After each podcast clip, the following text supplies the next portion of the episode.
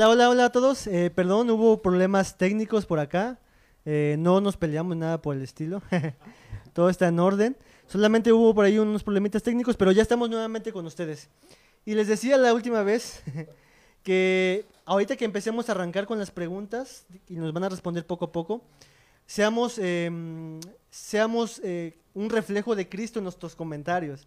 Así que no, no este es un debate, es una forma de conversar, de platicar, de informar las posturas. Eh, quizás en otro momento, en un, futuro tiempo, podamos tener un debate más en forma pero por lo mientras solamente es de manera informativa, así que sean moderados con sus comentarios, no estamos atacando a nuestros hermanos, no se ataquen entre ustedes, escuchen y después puedan comentar o alguna pregunta eh, sincera, ¿no? Y ven, vamos a empezar, ¿sale? ¿Les parece?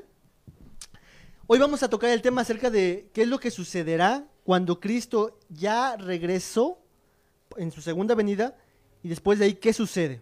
Vamos a ver qué nos dice en su postura Dan. ¿Qué es lo que sucede cuando Cristo regresa? Claro. Bueno, cuando Cristo regresa, este, quiero aclarar, recuerden que para el, para el dispensacional el regreso de Cristo no es el rapto. Yo voy a hablar del regreso de Cristo cuando ya viene y, pisa por ahí sobre ese monte en Jerusalén. Y bueno, nosotros sabemos que Cristo instalará un reino terrenal en Jerusalén en el monte del templo, y todas las naciones asistirán a Jerusalén para aprender los caminos de Dios directamente de boca de Cristo.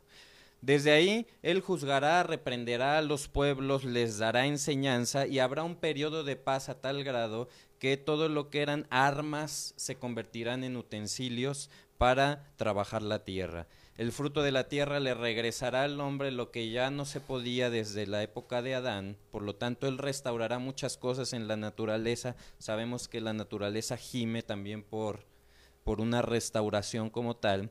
Y incluso ahí en la santa ciudad que será Jerusalén ya no será llamada más desamparada, sino ahora será cabeza de naciones. Y gente de otras naciones incluso pedirán y suplicarán a judíos que los lleven para conocer al que está reinando en el trono, el Mesías. Todo esto este, tiene su sustento bíblico, lo pueden ver desde Isaías 2, 2 al 4, Isaías 62, Zacarías 8, 20 al 23. Y también sabemos que aquí se cumplirá la promesa que le fue dada a David, de que nunca faltaría en el trono un rey que se sentara, segunda de Samuel 7, 16 y 17, y sabemos que esto no se cumple con el rey Salomón, porque si no, no se hubiera prometido nuevamente en Jeremías 38 y 9, que se sentaría el Mesías. Habrá paz en aquellos tiempos, y esto incluso causará miedo a las naciones, Jeremías 33, 7 al 9. Ok, entonces, eh, en ese periodo ya de mil años, suceden todas estas cosas que tú nos acabas de decir, como una paz por mil años. Dios está, bueno, Jesús está sentado en el trono y re- rigiendo a todas las naciones, ¿no? ¿Mm? Así es, y bueno, yo les puse pasajes, sé que no los podemos leer, pero pueden ustedes por ahí tomar sus Biblias y, y leer todos estos ¿Los puedes pasajes. repetir, por favor? sus pasajes? Claro que sí. Es Isaías 2 de 2 al 4, Isaías capítulo 62, Zacarías 8, 20 al 23, Segunda de Samuel 7, 16 al 17 con la promesa de, de un rey permanente y Jeremías 30, 8 y 9. Y por último que esto causaría miedo a las naciones, Jeremías 33, 7 al 9. Ok, Dan, muchas, muchas gracias. De manera panorámica también, eh, Ricardo, ¿qué nos puedes decir como que en temas de cómo, cómo te está sucediendo esto que cuando Jesús regresa? ¿Qué es lo que acontece? Bueno, yo mm, prácticamente lo que, lo que yo vi en la escritura es eh, el Señor regresa, no, eh, este, no existe un, antes, es la forma como, como yo lo miro, simplemente el Señor regresa y se cumple entonces la, la, la segunda parte de este de la segunda parte de, de Isaías 61, cuando Jesús estuvo en el capítulo 4, este, eh, perdón, eh, no se escuchaba nada, es que tenía apagado el, el- el- este. Son los problemas técnicos para los que creen que el diablo está amarrado, vean que no. Este, aquí se nos desamarró. Este, bueno, ¿qué es lo que nosotros pensamos? Bueno, que el Señor regresa y comienza un periodo de mil años donde tendrá un cumplimiento de la segunda parte de la profecía de, de, de Isaías 61. ¿Qué es lo que ocurre Jesús de- en, Lucas 4? Vemos esto que es la, la primera vez que Jesús predica, en, eh, bueno, que tenemos un registro de esto, él predicando y él comienza a leer, el Espíritu del Señor está sobre mí por cuanto me ungió y me ha enviado a predicar las buenas nuevas a los abatidos, a vendar a los quebrantados de corazón, a proclamar el año de la buena voluntad de Jehová, a ordenar los afligidos, etcétera. Y ahí es donde él para. Entonces, yo, nosotros lo que queremos, lo que yo pienso es que en, durante el milenio comienza la segunda parte de esta profecía, el cumplimiento de esta profecía, que es reedificarán las ruinas antiguas, levantarán asolamientos primeros, los extranjeros apacentarán sus ovejas, los extraños serán sus labradores, ustedes serán llamados sacerdotes del Señor, ministros de nuestro Dios serán llamados en lugar de, de, su doble confusión y de, de su deshonra los alabarán en sus heredades, por lo cual sus tierras poseerán doble honra y tendrán perpetuo gozo. Es decir, un cumplimiento de lo que será eh, las promesas también hechas a, Israel, el cumplimiento literal de, las consecuencias de su desobediencia fueron hechas sobre Israel. Por ende, yo creo que el cumplimiento literal de, de, sus bendiciones tiene que ser de la misma forma. Eso es lo que yo creo que ocurrirá en- dentro del milenio. Ok, entonces todas estas cosas están ocurriendo después de la segunda venida de Cristo, están cumpliendo todas las promesas dadas al, al pueblo de Israel. Y después de eso vendría la parte del estado eterno, ¿no? Donde Sí, al final del milenio comienza el estado eterno, al final del, eh, eh, eh, bueno, antes del estado eterno, los juicios, el juicio. este, el juicio del Gantono Blanco, este, el tribunal de Cristo y después el estado eterno. Una duda antes de pasar a Carlos de manera panorámica, ¿cuál sería como la diferencia? O sea, ¿Serían lo mismo? Este, no, en realidad no. Por ejemplo, eh, ahora que Ricardo comentó lo de los juicios, los juicios están acomodados al final del milenio. Y por ejemplo, el, tribunal de Cristo para, el creyente en la parte dispensacional creemos que en el rapto, ahí es donde es probada toda obra del creyente y entonces el tribunal de Cristo se lleva a cabo en el rapto, o sea, el rapto se va a las nubes ahí con Cristo y entonces viene esta parte del juicio. Y el gran juicio del trono blanco al final este, es para la humanidad no creyente, pero también hay un juicio antes de entrar al milenio, que es el juicio de las naciones de Mateo 24 y Ok, 25. los juicios. Eso vamos a tocarlo en un momentito más. Respecto de los juicios, creo que ya había una diferencia. Sí. Tú tienes una resurrección previa también Claro, y un juicio previo, ¿no? así Antes es. de lo que decía que... Ok, Carlos, eh, desde tu posición, ¿qué es lo que sucede cuando Cristo regresa? Sí, bueno, voy a remitirme a cuatro textos nada más que hablan específicamente sobre qué pasa después de que Cristo venga por segunda vez, ¿no? En Mateo capítulo 25, verso 31 en adelante, dice de la siguiente manera, cuando el Hijo del Hombre venga en su gloria y todos sus santos ángeles con él, entonces se sentará en su trono de gloria y serán reunidas delante de él todas las naciones. Y apartará los unos de los otros, como aparta el pastor las ovejas de las cabras, y pondrá las ovejas a su derecha y a, los cabritos a su izquierda. En el verso 34, Cristo dice lo siguiente, entonces el rey dirá a los de su derecha, venid benditos de mi Padre, heredad del reino preparado para vosotros desde la fundación del mundo. Y en el verso 41 les dice a los reprobos o a las cabras, apartaos de mí, malditos, al fuego eterno preparado para el diablo y sus ángeles. En conclusión, el verso 46 dice de la siguiente manera, e irán estos al castigo eterno, hablando de las cabras, y los justos a la vida eterna. Es decir, cuando Cristo venga por segunda vez, juzgará a todos los seres humanos que han existido en un solo acontecimiento. Unos serán llevados al estado eterno en gloria, otros serán llevados al estado eterno en condenación. Otro texto sería Juan capítulo 14, donde Cristo está buscando consolar a sus apóstoles y por implicación a nosotros, les dijo, no se turbe vuestro corazón, creéis en Dios, creed también en mí. En la casa de mi Padre muchas moradas hay, si así no fuera, yo se los hubiera dicho, voy pues a preparar lugar para vosotros. Verso 3.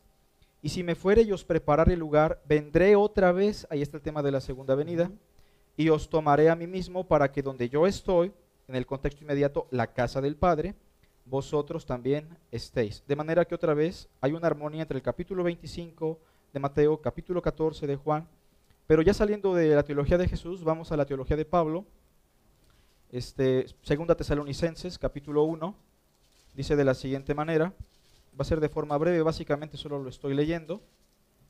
Capítulo 1, versículo este 7. Y a vosotros que sois atribulados, daros reposo con nosotros cuando se manifieste el Señor Jesús desde el cielo con los ángeles de su poder. Hay un reposo para los que hemos creído. En llama de fuego para dar retribución a los que no conocieron a Dios ni obedecen al Evangelio de nuestro Señor Jesucristo, los cuales sufrirán pena de eterna perdición. Ahí está otra vez el estado eterno en perdición, excluidos de la presencia del Señor y de la gloria de su poder cuando venga en aquel día para ser glorificado en sus santos. En términos generales, Cristo viene por segunda vez, juzga a todos los seres humanos en su tribunal. Unos son llevados al estado eterno en gloria y consuelo con el Padre, y otros son llevados al estado eterno en perdición y tormento. Esa es la perspectiva que no todos los amileniales tienen, pero yo sí, porque hay otros amileniales que pueden tener otra posición, debo explicarlo, ¿no? No es la postura oficial de todos los amileniales. Ok, gracias Carlos. Entonces, cuando Cristo venga desde tu postura, ya todo terminó. Ya no corre más tiempo como, como en las demás posturas, que son mil años, por ejemplo, donde Dios está haciendo otras cosas. Solamente viene a hacer un juicio donde termina todas las cosas, ¿no? Más Claro. o menos, de forma breve. Ok, vamos a pasar a algunos eh, subtemas que salen de esta parte. Y, eh, y el primer tema que vamos a mencionar tiene que ver también con una pregunta que ustedes hicieron la semana pasada. ¿Qué papel tiene la iglesia y el pueblo de Dios, si podemos mencionar estos dos eh, grupos de personas, la iglesia y el pueblo de Dios, en el momento cuando Jesús regrese por segunda vez? Les leo una pregunta que, di- que dijo el público la semana pasada. En el estado eterno, ¿qué está pasando ahí? ¿Quién quiere comenzar? Ricardo. Bueno, em, dentro hay una corriente que, que es la teología del reemplazo, que cree que, que la iglesia reemplazó a, reemplazó a Israel. Parte de esto está basado en, en la parábola de, eh, de la viña, una parábola que Jesús cuenta acerca de unos, de unos labradores malvados. Eh, la forma como yo miro esto es que Jesús está dejando ahí en claro no que hay un reemplazo de Israel, eh, sino que hay un reemplazo en cuanto al sistema religioso que hasta ese momento lo llevan los sacerdotes y que ahora iba a ser tomado por los apóstoles. ¿sí? En ese sentido, eh, Jesús delega ahora, a, después de todos los años en los cuales el sacerdocio arónico estuvo fungiendo como tal, ahora esto pasa a, a- a llevarse por nosotros y aún por otro pueblo porque fueron injertados gentiles dentro de esta parte.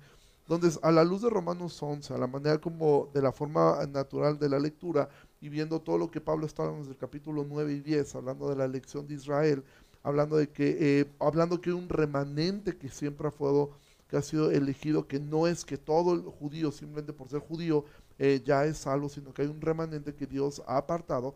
A su vez, eh, ahora eh, eh, cuando, en Romanos 11 nos deja claro de que, bueno, una vez que entre la plenitud de los gentiles, entonces todo Israel será salvo. Este remanente que siempre ha existido y que siempre ha estado. Entonces, Em, ¿cómo, cómo miro yo estas dos partes? Bueno, Israel, las promesas que Dios hizo a Israel desde el Antiguo Testamento deben tener un cumplimiento.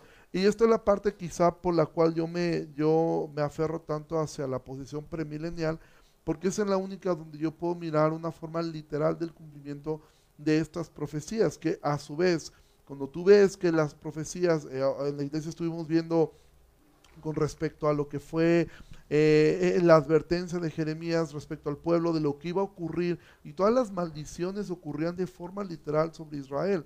Por ende, eh, simplemente haciendo un buen uso de un principio de- de- de- de una lectura de cómo lo entendían ellos, bueno, por ende, la restauración o las promesas de restauración a Israel deben tener un cumplimiento literal y el único momento donde existe eso es en la época del milenio donde pudiera ser posible existir eso. Entonces es lo que yo lo que yo miro, o sea, que en el tiempo del milenio Dios terminará de cumplir eh, las promesas que fueron hechas hacia, hacia Israel y al mismo tiempo la iglesia estará este, eh, en, este tiempo de, de- de- del milenio. O sea, también nosotros, hay, porque somos un solo pueblo, no es que existen dos pueblos, porque ese es uno de los eh, argumentos más comunes que nosotros miramos que es como que Dios tiene dos novias, su novia la judía y su novia la, la, gentil.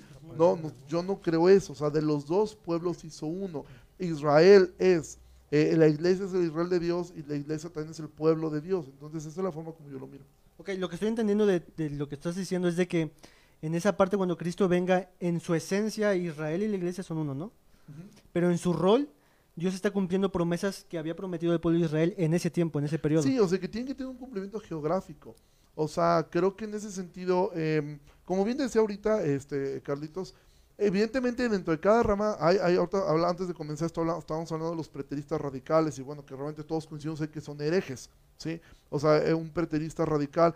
Hay muchísimas posturas, pero ah, quizá, Carlos podría contestarlo mejor que yo, pero aún algunos eh, mileniales que, bueno, dice, cuando el Señor regrese, debe llegar a un espacio geográfico visible, porque dice que todo ojo le verá.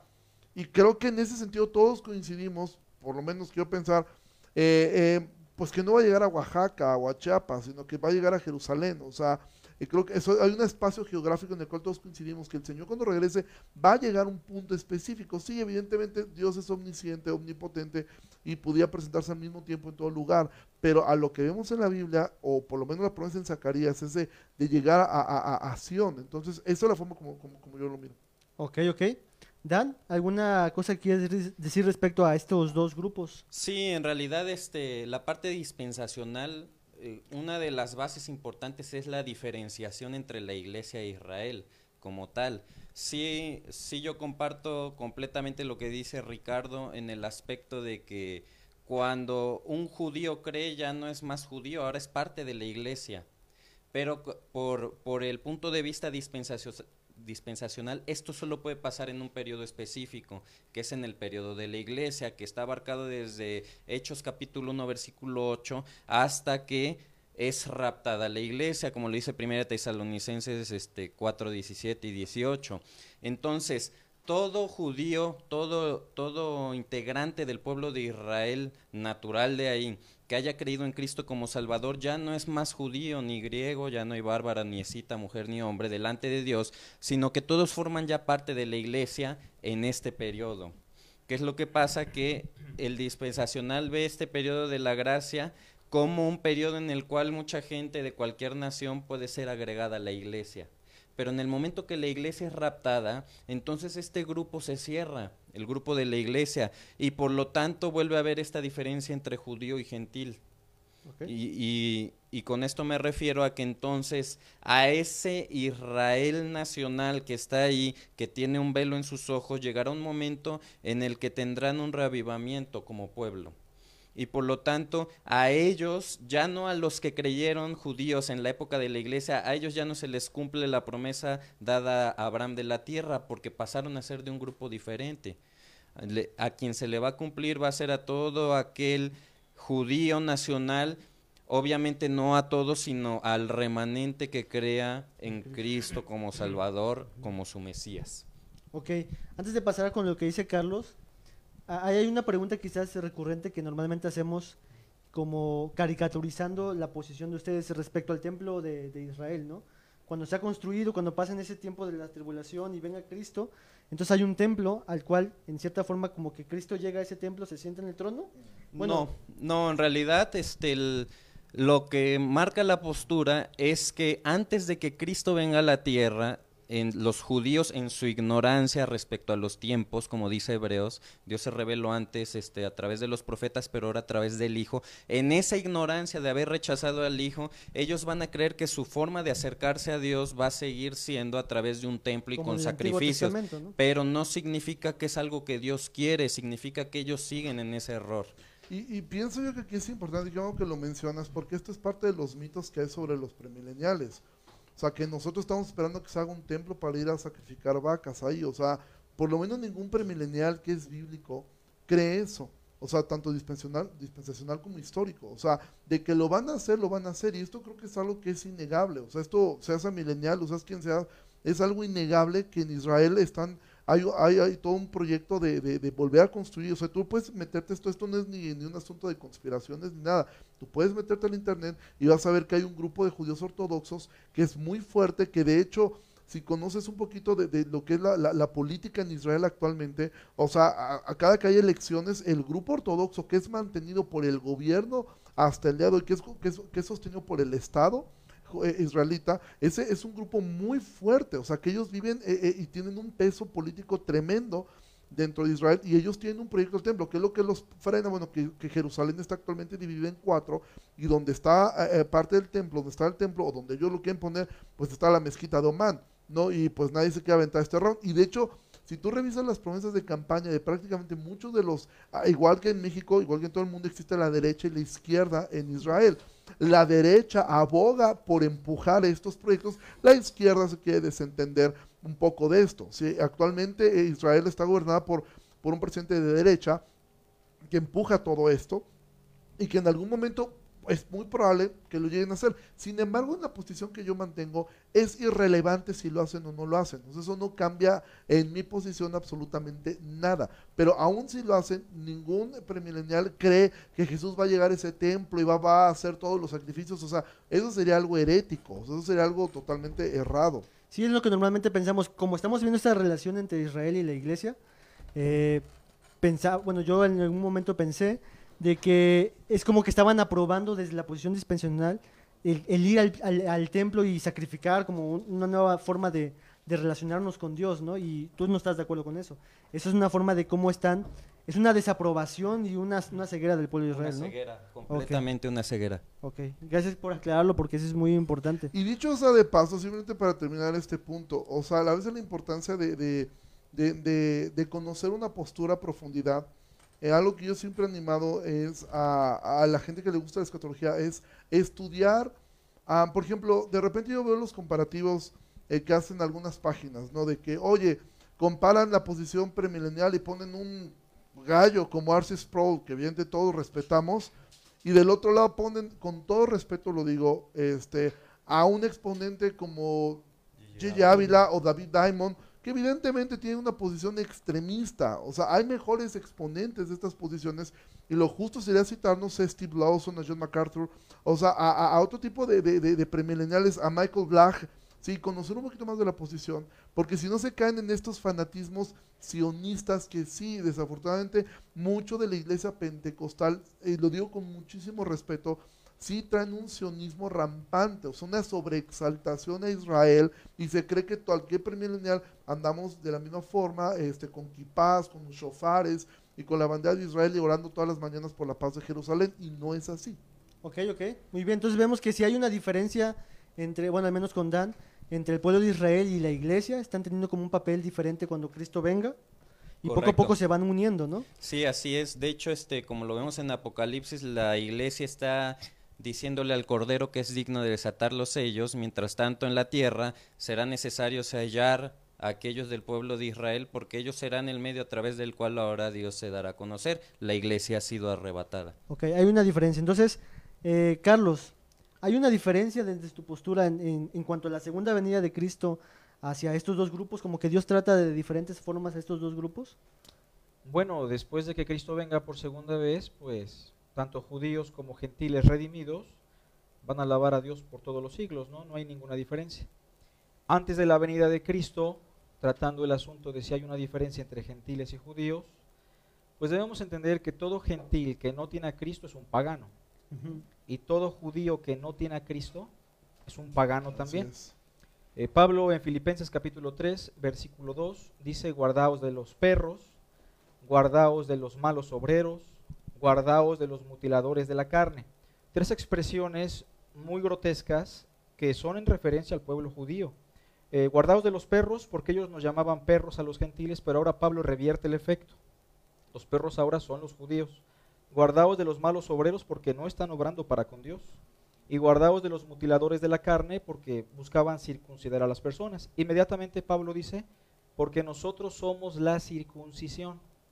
En ese sentido le está diciendo a los filipenses, ustedes, yo, todos los que estamos en Cristo, somos la verdadera circuncisión. Recordemos que la palabra circuncisión a veces se usa como una metonimia, es decir, como una figura emblemática que por Israel muchas veces se dice circuncisión o los de la circuncisión.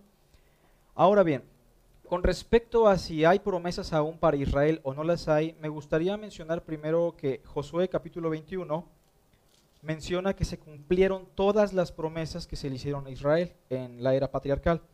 Verso 43 del 21, de esta manera dio el Señor a Israel toda la tierra que había jurado dar a sus padres, y la poseyeron y habitaron en ella. Y el Señor les dio reposo alrededor conforme a todo lo que había jurado a sus padres. Noten lo que sigue y ninguno de todos sus enemigos pudo hacerles frente, porque el Señor entregó en sus manos a todos sus enemigos. 45 es importante. No faltó palabra de todas las buenas promesas que el Señor había hecho a la casa de Israel. Todo se cumplió. Ese verso es importante y debe ser una plataforma para nuestra concepción sobre si a Israel se le van a cumplir las promesas o no. Primero porque Josué ya dice que se cumplió todo, ¿no? Ahora, con respecto a si habrá promesas eh, por ejemplo, Zacarías, Ezequiel, Isaías hablan de muchas promesas. ¿Habrá promesas en un futuro? Bueno, la perspectiva amilenial, y no solo amilenial de muchos hermanos, es que las promesas que se hacen a Israel en el Antiguo Testamento se cumplen en el nuevo pacto con todos los redimidos que hayan acudido a Cristo. Por ejemplo, Jeremías capítulo 31, verso 31 dice, haré con la casa de Israel y con la casa de Judá nuevo pacto, no como el pacto que hice con sus padres, porque ellos quebrantaron mis mandamientos, etcétera, etcétera. Se lo hace específicamente a la casa de Israel y a la casa de Judá, pero en el Nuevo Testamento, en Hebreos capítulo 9, el autor de los Hebreos cita ese pasaje de Jeremías 31 y dice que se cumple con los redimidos del nuevo pacto judíos y gentiles. Lo pueden leer con calma Jeremías capítulo 8, eh, Hebreos 8, Hebreos 9. Y con respecto a si hay una división entre Israel y los gentiles, Efesios 2, verso 11 dice, Por tanto, acordaos de que en otro tiempo vosotros, los gentiles, en cuanto a la carne, erais llamados sin circuncisión por la llamada circuncisión hecha con mano en la carne. En aquel tiempo estaban sin Cristo, alejados de la ciudadanía de Israel y ajenos a los pactos de la promesa, sin esperanza y sin Dios en el mundo. Pero ahora en Cristo Jesús, vosotros que en otro tiempo estabais lejos, habéis sido hechos cercanos por la sangre de Cristo. Porque Él es nuestra paz, que de ambos pueblos hizo uno. Vean, no hay dos pueblos, sino uno solo, judíos y gentiles redimidos. Derribando la pared intermedia de separación, aboliendo en su carne las enemistades, la ley de los mandamientos expresados en ordenanzas, para crear en sí mismo de los dos un solo y nuevo hombre, haciéndolo, haciendo la paz. Entonces, desde la perspectiva de Pablo, solo hay un pueblo de Dios, judíos o gentiles redimidos, y el Israel como Estado e Israel como un lugar geográfico, en el Nuevo Testamento es descrito como algo grotesco. De hecho, Apocalipsis capítulo 11 dice que la ciudad donde murió el Señor Jesucristo es Sodoma y Egipto, en un sentido espiritual, y que nosotros somos la nación santa, los redimidos del nuevo pacto, somos este, ciudadanos eh, celestiales. En ese sentido, este, todos los que estén en Cristo, judíos o gentiles, en el nuevo pacto o en el antiguo pacto, son los que siempre han conformado al pueblo de Dios. Pero entendiendo que la perspectiva milenial es muy simple, que Cristo viene y entramos al estado eterno, pues eh, con respecto a la pregunta, hermano, no habría realmente una diferencia entre ambos. Ok, ok, perfecto. Entonces, vemos que hay diferencias acá y acá no hay diferencia. Cristo viene y juzga a todos. Es un mismo trato para ese pueblo escogido y amado. Cuando Cristo venga y es para que vivan con Él eternamente, ¿no? Claro. Y eso es todo. Ok, yo sé que hay algunas cosas que quisieran poder decir, pero vamos a pasar al siguiente tema, a la resurrección. Cuando Cristo venga, eh, yo, yo entiendo que lo que decías la vez pasada del rapto, va a haber gente resucitada que creyeron en Cristo, pero ahora estamos viendo a cuán- a qué es lo que va a suceder con, cuando Cristo venga, cómo va a ser esa resurrección, o sea, a quién está resucitando, eh, los del Antiguo Testamento, cómo está pasando esto. Eh, dice, por ejemplo, eh, algunos, como- algunas preguntas que hicieron la semana pasada, según Apocalipsis 25, ¿habrá dos resurrecciones? Cuando dice que esta es la primera resurrección. También preguntan que si los creyentes del Antiguo Testamento, ¿cuándo resucitarán? Ajá. eh, vamos a empezar por, por Dan. Ok. Bueno, voy a, voy a responder a la primera pregunta que me hiciste, que fue en Apocalipsis 20, ¿verdad? Ujú. Este, me habías comentado, perdón. 25. 25 lo voy a leer. Están hablando de que si va a haber dos resurrecciones, ¿verdad? Ok. Dice así 25. Pero los otros muertos no volvieron a vivir hasta que se cumplieron mil años. Esta es la primera resurrección. Ok. Si yo lo veo desde el punto de vista literario, como está escrito, si hablamos de primera resurrección, es porque hay segunda, ¿verdad? O sea, es, algo implícito en una frase de este tipo. Ahora, la segunda resurrección va a ser lo que nosotros vemos en Apocalipsis 11 al, eh, perdón, 20 del 11 al 15 más adelante, que va a ser los que van a resucitar para ser juzgados y de ahí una muerte eterna, ¿ok? Ahora, para mí es muy importante que entendamos que hay tiempos de la resurrección. Por ahí creo que alguien más había preguntado en algún momento cómo se veía a la luz de Primera de Corintios capítulo 15, ¿verdad? El- la cuestión de la resurrección. Ajá. Y con esto yo quiero aclarar, porque muchas veces nos enfocamos nada más en una parte de, de Primera de Corintios. Dice así Primera de Corintios 15, 51. He aquí os digo un misterio. No todos dormiremos, pero todos seremos transformados en un momento, en un abrir y cerrar de ojos a la final trompeta. porque se tocará la trompeta y los muertos en Cristo serán resucitados incorruptibles y nosotros seremos transformados. Entonces, muchas veces para nosotros esto significa que solamente en un momento específico todos resucitarán y esa será la única resurrección de los salvos. Pero ahí mismo en el capítulo 15, si yo me regreso al versículo 20, dice así la palabra, mas ahora Cristo ha resucitado de los muertos, primicias de los que durmieron es hecho. Aquí ya hay un concepto de primicias, ¿ok? Porque por cuanto la muerte entró por un hombre, también por un hombre la resurrección de los muertos, porque así como en Adán todos mueren, también en Cristo todos serán vivificados, vivificados, perdón, pero cada uno en su debido orden. Y aquí entendemos que hay un orden de resurrección, porque lo está diciendo la palabra. Cristo las primicias, o sea, de la resurrección, de la primera resurrección que habla Apocalipsis, Cristo es el primero. Después vemos que dice, luego los que son de Cristo en su venida, que es ahí donde yo puedo acomodar a la iglesia y a su rapto y los muertos en Cristo resucitarán primero, luego los que vivimos seremos arrebatados juntamente con ellos. Este es un segundo tiempo de la primera resurrección, la que es para vida eterna. dice también, luego el fin. Es decir, aquí estamos hablando de una secuencia de resurrecciones y preguntaban, bueno, ¿cuándo resucitarán los santos del Antiguo Testamento, los que creyeron en Dios? Para eso yo me voy a Lucas y veo cuando vienen y le preguntan a Jesús, bueno, hay una mujer que tuvo este, varios maridos y en, el, en la resurrección de quién será, de quién será esta mujer. Entonces vamos por, por favor ahí a Lucas capítulo 20. Y yo aquí encuentro una explicación de la resurrección de los santos del Antiguo Testamento. Y dice así. Entonces respondiendo Jesús, 20, 34. Entonces respondiendo Jesús les dijo, los hijos de este siglo se casan y se dan en casamiento, mas los que fueren tenidos por dignos de alcanzar aquel siglo, es decir, habrá algunos que serán dignos de alcanzar aquel siglo y la resurrección de, entre los muertos, ni se casan ni se dan en casamiento, porque ya no pueden morir, pues son iguales a los ángeles. ¿Ok? Y son hijos de Dios al ser hijos de la resurrección. Pero en cuanto a los muertos, que los muertos han de resucitar, aún Moisés lo enseñó en el pasaje de la zarza, ¿ok? El Dios de Isaac, Dios de Jacob, Dios de Abraham, Isaac y Jacob. Entonces aquí yo encuentro una enseñanza muy importante respecto al tiempo de la resurrección de los santos del Antiguo Testamento. En primer lugar, no todos serán tenidos por dignos de alcanzar aquel siglo. Siempre que hablamos de siglo vamos a hablar de una cuestión temporal. ¿Por qué? Porque la eternidad es, su característica es ausencia de tiempo. En la eternidad no vamos a decir aquel siglo de la eternidad. ¿Ok? Entonces, no todos alcanzarían este siglo, no todos serán tenidos por digno. Lo segundo es que los que alcancen este tiempo no morirán porque ya habrán resucitado.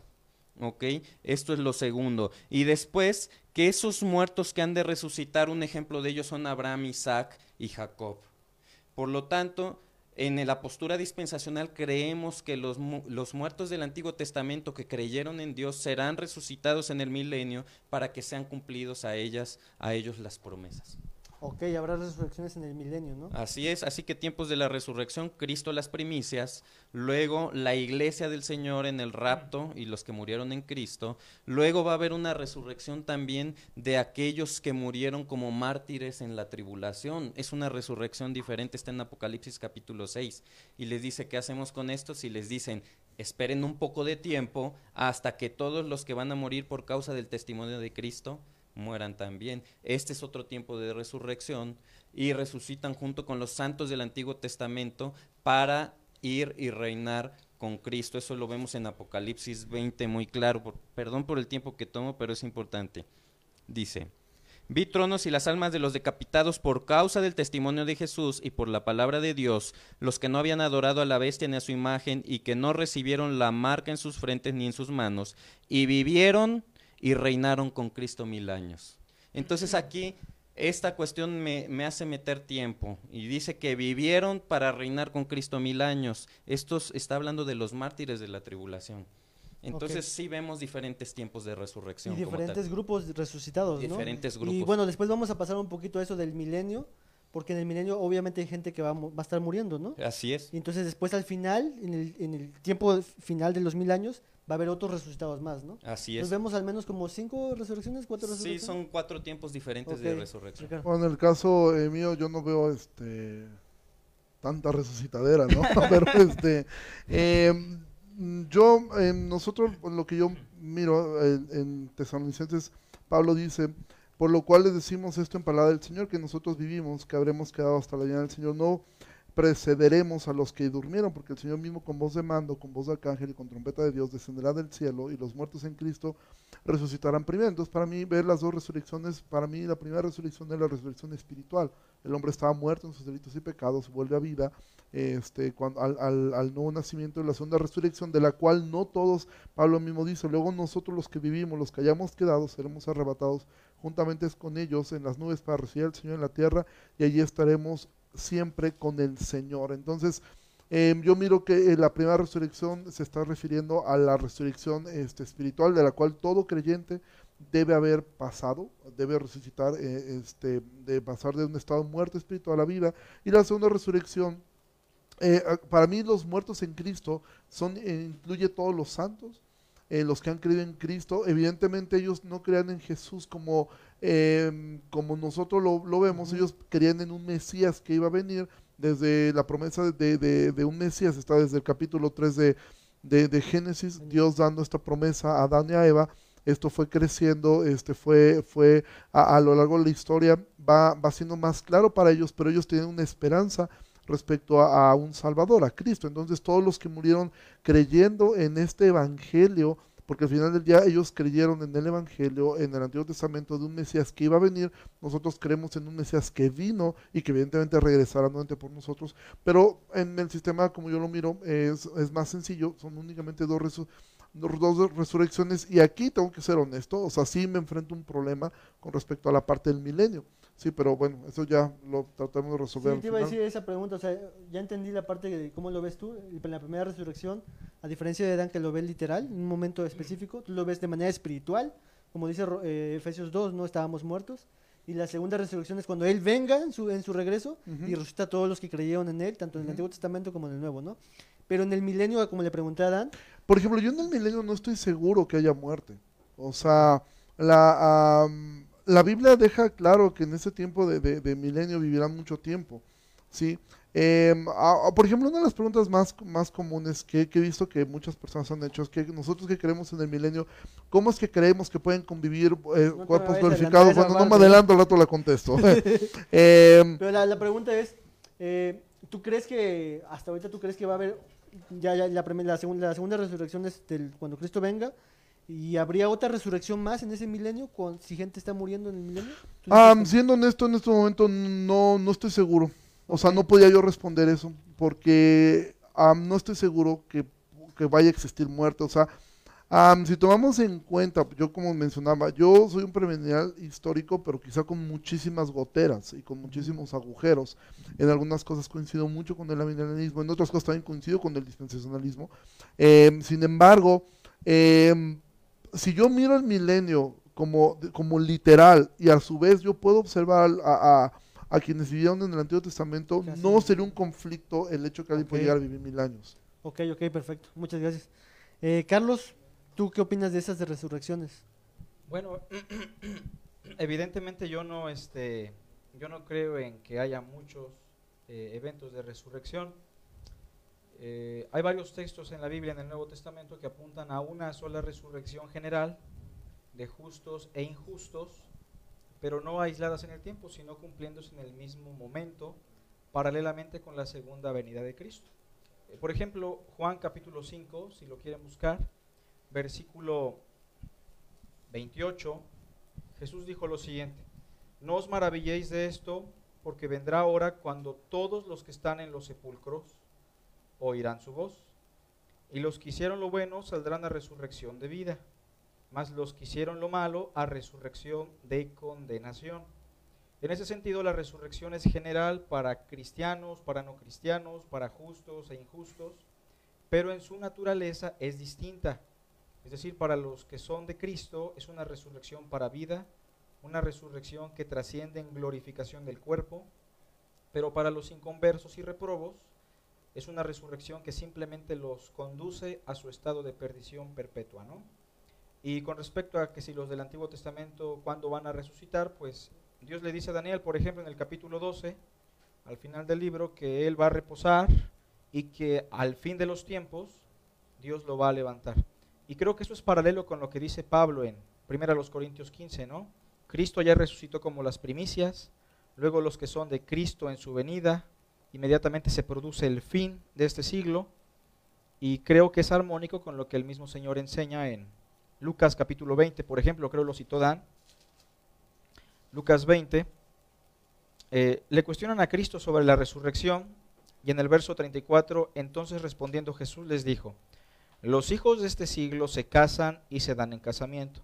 La palabra siglo es la palabra griega aion, que apunta a una era.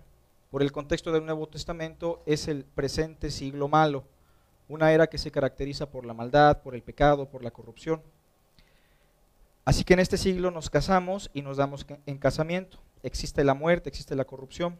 Verso 35 mas los que fueren, eh, fueren tenidos por dignos de alcanzar aquel siglo, hablando del siglo venidero, que en el contexto del Nuevo Testamento es un estado glorioso, incorruptible, perfecto y eterno, mas los que fueren tenidos por dignos de alcanzar aquel siglo y la resurrección de entre los muertos, ni se casan, ni se dan en casamiento, porque no pueden ya más morir, pues son iguales a los ángeles y son hijos de Dios al ser hijos de resurrección. En ese sentido, la resurrección de los muertos se efectúa de manera general cuando Cristo venga por segunda vez. Los impíos son resucitados para condenación, los justos resucitados para glorificación y los justos entran al siglo venidero o a la esfera trascendental que conocemos vulgarmente como el cielo, el paraíso. Ya no pueden morir más, ya no se pueden reproducir y casar, puesto que han alcanzado una glorificación que trasciende a lo carnal y a lo temporal. Ok, entonces cuando Cristo venga, eh, ya resucitará a todos, ¿no? Para condenación o, glorificación. Y ahí termina todo el asunto. Muy bien, Carlos. Vamos a tocar el tema que estabas diciendo, eh, Ricardo, acerca del, de, ese, de esa idea que muchos preguntaban de cómo es posible que, vaya a haber personas glorificadas en, en, la tierra y personas que aún están muriendo en ese periodo de mil años. ¿Cómo es posible que haya como eso, esos, esas personas? Eh, ¿qué, está pasando en ese periodo de mil años con esas personas? Bueno, de entrada tenemos que hacer algo. O sea, no podemos rechazar algo simplemente porque suena, inverosímil, o sea, porque no me entra en la cabeza. Eh, entonces no es así, porque si esto lo aplicamos a, muchísimas historias del Antiguo Testamento, pues entonces rechazaríamos absolutamente todo. O sea, rechazaríamos el hecho de que un, tipo hizo flotar un hacha, rechazaríamos el hecho de que un hombre hizo un barco donde metió a, los, a todas las especies de animales, etcétera. Entonces, de antemano tenemos que hacer una separación entre lo que yo me imagino y entre lo que es. Eh, ¿Por qué razones que no hay un conflicto? Bueno, el milenio evidentemente es mucho mejor que la época actual, mas no es un estado perfecto. O sea, no es un estado donde todo va, va, va a funcionar de manera... Uno pues, pero bueno, ¿cómo es eso si si Jesús está eh, reinando. Ahora, si yo lo miro desde esta forma, bueno, aplicaría el mismo principio para la milenial. Si Jesús está reinando actualmente, bueno, no estamos, la situación actualmente dista mucho de ser perfecta. Entonces, si ese mismo criterio aplico hacia el milenio premilenial, sí, e, es exactamente lo mismo. Si Cristo está reinando actualmente, esto es un estado imperfecto. Ese, mismo, ese mismo pensamiento es donde uno tiene que tener eh, eh, congruencia en, perfecto. Pero contestando la pregunta, de si hay una, cómo puede haber una correlación entre cuerpos glorificados con cuerpos no. Eso ya existió. Jesús mismo tenía un cuerpo glorificado y estuvo conviviendo con la gente y no, no había una situación, ni él era eh, distinto, o sea, no, no, no, no, no vemos que, que tenía, que me diera más, etcétera. O sea, él tenía un cuerpo glorificado en el cual podía convivir con, con el resto de la gente. Otras personas, otro argumento es, ¿cómo es posible que viendo a Jesús no van a creer? Jesús ya estuvo en la tierra y tampoco creyeron en él. ¿sí? O sea, entonces no hay nada eh, eh, que diste eh, respecto a tener a Jesús ahora con un cuerpo glorificado a como, como ocurrió en la, en, la, en, la época cuando Jesús también con un cuerpo glorificado. ¿Sí? Entonces no, está, hay, no existe un conflicto en este sentido de cuerpos glorificados conviviendo, o sea, porque Jesús lo tuvo y esto lo podemos, este, lo podemos, mira, podemos poner otro ejemplo Pero no, ese es un ejemplo que algunos premileniales ponen, pero yo creo que es un ejemplo débil, porque no creo que estos hombres tuvieran un cuerpo glorificado. Es obvio que no lo tuvieron. Cuando, cuando Cristo muere en la cruz, dice el libro de Mateo, que eh, muchos santos resucitaron. ¿sí? Eh, respecto a esto hay varias posturas. ¿Cómo es que esto ocurrió? Si estos resucitaron ya para vida eterna y fueron de alguna forma llevados o anduvieron, el testimonio de la escritura es que anduvieron entre ellos, pero entonces tenemos este testimonio de que evidentemente murieron, entonces no tenían cuerpos glorificados. Pero no vemos un conflicto entre Jesús con un cuerpo glorificado conviviendo con personas que no tengan cuerpos glorificados. Entonces, para mí no es un conflicto. En, en tu postura, ¿tú ves a gente en el milenio con cuerpos glorificados? Sí, evidentemente. Sí, O sea, o sea, cuando Cristo venga, Cuando Cristo... re- glorificará- cuando- no, no, no, no. O sea, según lo que vimos en Tesalonicenses, o sea, como nosotros vemos, cuando el Señor venga, nosotros lo recibiremos Él en el cielo. Y de ahí es de alguna ma- manera, descendemos con Él con cuerpos glorificados hacia un milenio. ¿sí? Entonces, evidentemente, los que sobrevivieron al tiempo de la tribulación, más los otros, y, y estarán, habrá, habrá una forma de convivir. Habrá gente este, creyendo el Evangelio, pero también habrá gente que no lo creerá, ¿sí? Eh, porque la salvación sigue siendo operando de la misma forma, es a través del convencimiento del Espíritu Santo, a través de creer eh, en el Evangelio. Entonces, realmente eh, no habría una diferencia en el sentido más que el aspecto de poder ver a Jesús, ¿sí? cosa que actualmente no podemos hacer. En el tiempo del milenio la gente sí lo podrá ver, pero no hay, yo por lo menos no miro un conflicto en esta parte. Ok, perfecto. Dan, tú también tienes esa misma visión, o sea, ya la iglesia fue raptada y no solamente los santos de la iglesia, bueno, los, bueno las personas que creyeron en Cristo son, ¿tú, tú crees esta parte que cuando la segunda venida venga Cristo, algunos serán resucitados, ¿no? Y, y encuentran al Señor. No, no? no, en realidad este ya ya se efectuó la primera resurrección antes de la tribulación y Cristo ahora viene con sus santos. Ahora, ¿quiénes son los que resucitan en ese tiempo cuando Cristo viene? Los mártires de la tribulación. Ok, y esos serán también glorificados en ese momento. También serán Ok, glorificados. entonces tenemos a dos grupos, los creyentes en Cristo, la iglesia, y ahí los mártires de la gran tribulación. Ahora están esos dos cuerpos glorificados. ¿Y cómo es eso desde tu postura? Sí, de- pues es, es prácticamente una convivencia, incluso se dan algunas definiciones de lo que hará ahí mismo en, en Apocalipsis 20 y se, y se dice que se ven tronos sobre los cuales se sientan los que recibieron facultad de juzgar. Para mí esta es la iglesia. Y también dice que incluso las almas de los decapitados dice que viven y reinan con Cristo mil años. O sea, esto es una, esto es una frase natural que para el dispensacional, si me dice que los mártires resucitarán y reinarán mil años con Cristo, este, mi significado natural es eso. Yo no puedo irme hacia otra parte, este, donde se me explica algo diferente si no hay un nexo claro con eso, ¿no? Ok, entonces tú estás de acuerdo con Ricardo en ese sentido. ¿no? Correcto. sí. O sea, es posible desde su postura de que haya cuerpos glorificados y gente todavía que algunos desde la postura de Ricardo posiblemente no mueran, desde tu postura sí van a morir, eh, y- pero está esa convivencia, ¿no? Entiendo que de tu postura obviamente tú no ves ese, ese periodo de mil años, Claro, ¿no? pero ¿por qué tú no ves eso mismo que estás que están viendo ellos? Bueno, primero porque debemos recordar, hermanos, que nuestra máxima autoridad es la Biblia, ¿no? Pero no solamente eso significa que el ser una autoridad implica que el texto va a decir lo que aparenta decir. Hay dos preguntas que debemos hacernos. ¿Qué dice la Biblia con respecto al tema? Y la segunda, ¿qué quiso decir la Biblia cuando lo dijo? Pablo en la primera de los Corintios capítulo 4 verso 6 dijo, pero esto, hermanos, lo he presentado como ejemplo en mí y en Apolos por amor de vosotros, para que en nosotros aprendáis a no pensar más de lo que está escrito. No sea que por causa de uno os envanezcáis los unos contra los otros, ¿no?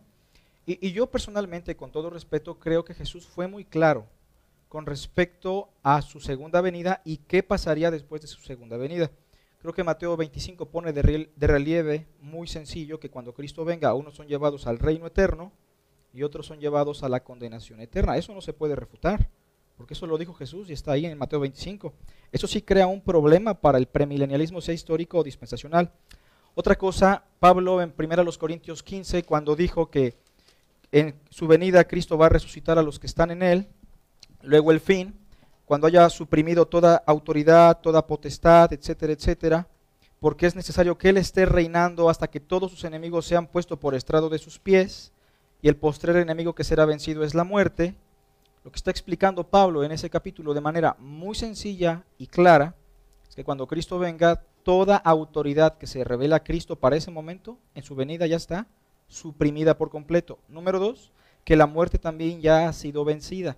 Entonces, si decimos que va a haber un milenio terrenal, que se van a revelar las naciones al final de ese milenio, que Satanás también se va a revelar al final, ya estamos negando la premisa de Pablo, que dice que ya están suprimidos todos los enemigos. Número dos, si decimos que incluso va a haber muerte en ese periodo, Pablo dijo que el postrer enemigo ya ha sido vencido, la muerte, en la segunda venida con la resurrección entre los muertos. Básicamente por eso yo no creo en el milenio, ¿no? Porque para mí personalmente es pensar más de lo que está escrito. Yo creo que en cierto punto el dispensacionalismo y el premilenialismo histórico tienen que llegar a inferencias en ciertos puntos, porque es muy complicado eh, aplicar ciertas cosas que la Biblia no revela tan claramente como los textos que creo que acabo de citar y son muy claros. ¿no? Por otra parte, cuando Jesús habla de todo el tiempo posible descrito para el hombre, habla del siglo presente y el siglo venidero, el punto de división es la resurrección entre los muertos, y cuando habla del siglo venidero dice que ya no pueden morir más, ya no se pueden casar, por cuanto son hijos de resurrección iguales a los ángeles. No da pie a la inclusión de inconversos con un cuerpo natural, aunque como dice Ricardo, ¿no? si Dios lo quisiera lo pudiera hacer porque eso ya ocurrió.